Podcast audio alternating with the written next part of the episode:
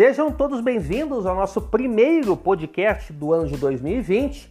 E evidentemente que ninguém gostaria de iniciar um podcast com uma notícia eh, não tão boa, mas o fato é que hoje, 8 de janeiro, por volta das zero hora, horário de Brasília, um avião ucraniano colidiu em solo iraniano, eh, tendo aí uma grande gama de informações muito ainda dispersas, nada muito exato, onde num primeiro momento, quando eu fiz a leitura das notícias do dia pela manhã, estavam circulando a informação de que um motor, um dos motores deste avião teria tido uma falha mecânica, o que poucas horas depois foi desmentido pelas, pela mídia, eh, foi retirada esta informação o que deixou ainda tudo ainda mais nebuloso, dado que infelizmente está ocorrendo aí um conflito entre Estados Unidos e Irã,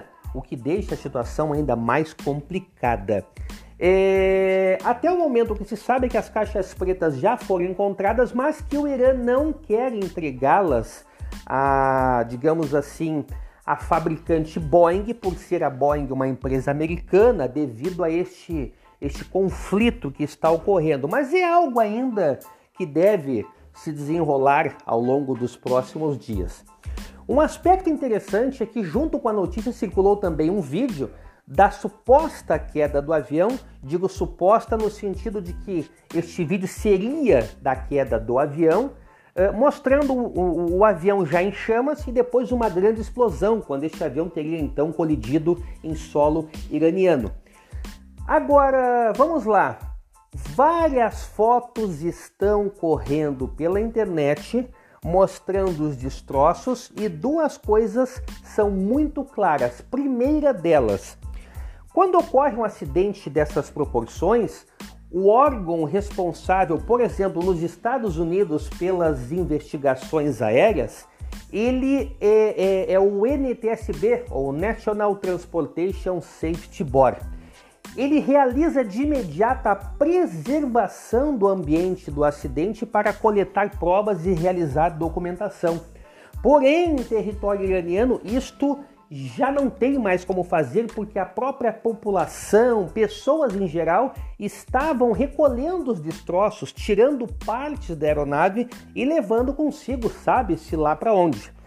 Ainda em tempo, várias fotos mostram que uh, há N perfurações em várias partes da aeronave de fora para dentro, o que praticamente descarta alguma possibilidade de que tenha ocorrido uma explosão uh, com uma bomba, por exemplo, algum artefato, alguma bomba, porque a bomba geraria estragos de dentro para fora e não é o que tem sido visto.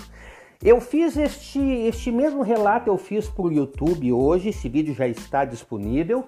E eu comentei também o seguinte: esse acidente é muito parecido com um voo TWA 800 da Trans World Airlines. Eu comentei no vídeo, inclusive, essa TWA era uma empresa do Howard Hughes, do filme O Aviador, um espetacular filme para quem quiser assistir. E este voo, esse acidente de hoje tem algumas características semelhantes ao TWA-800. Por quê?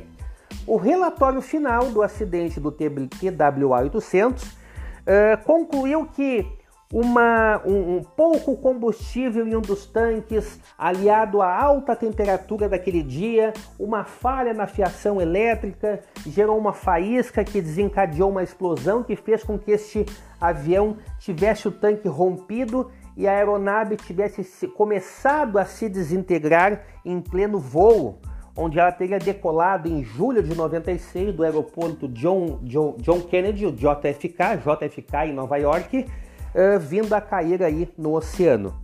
Porém, anos depois, precisamente no ano de 2013, quando já fizeram aí uh, 17 anos do ocorrido, Membros já aposentados do NSB pediram para que as investigações, fosse, as investigações fossem reabertas porque eles tinham algo a acrescentar que na ocasião havia sido ocultado. O que eu estou querendo dizer é o seguinte: em última análise, a investigação é que vai determinar a causa ou as causas deste acidente ocorrido no Irã. Uh, será que as reais causas irão aparecer? É o que ficaremos aguardando. E só para esclarecer, o avião envolvido no acidente hoje é um 737NG New Generation. Ele não tem nada a ver com o 737 MAX envolvido em dois acidentes aí, a questão de um ano. Forte abraço e até o nosso próximo podcast.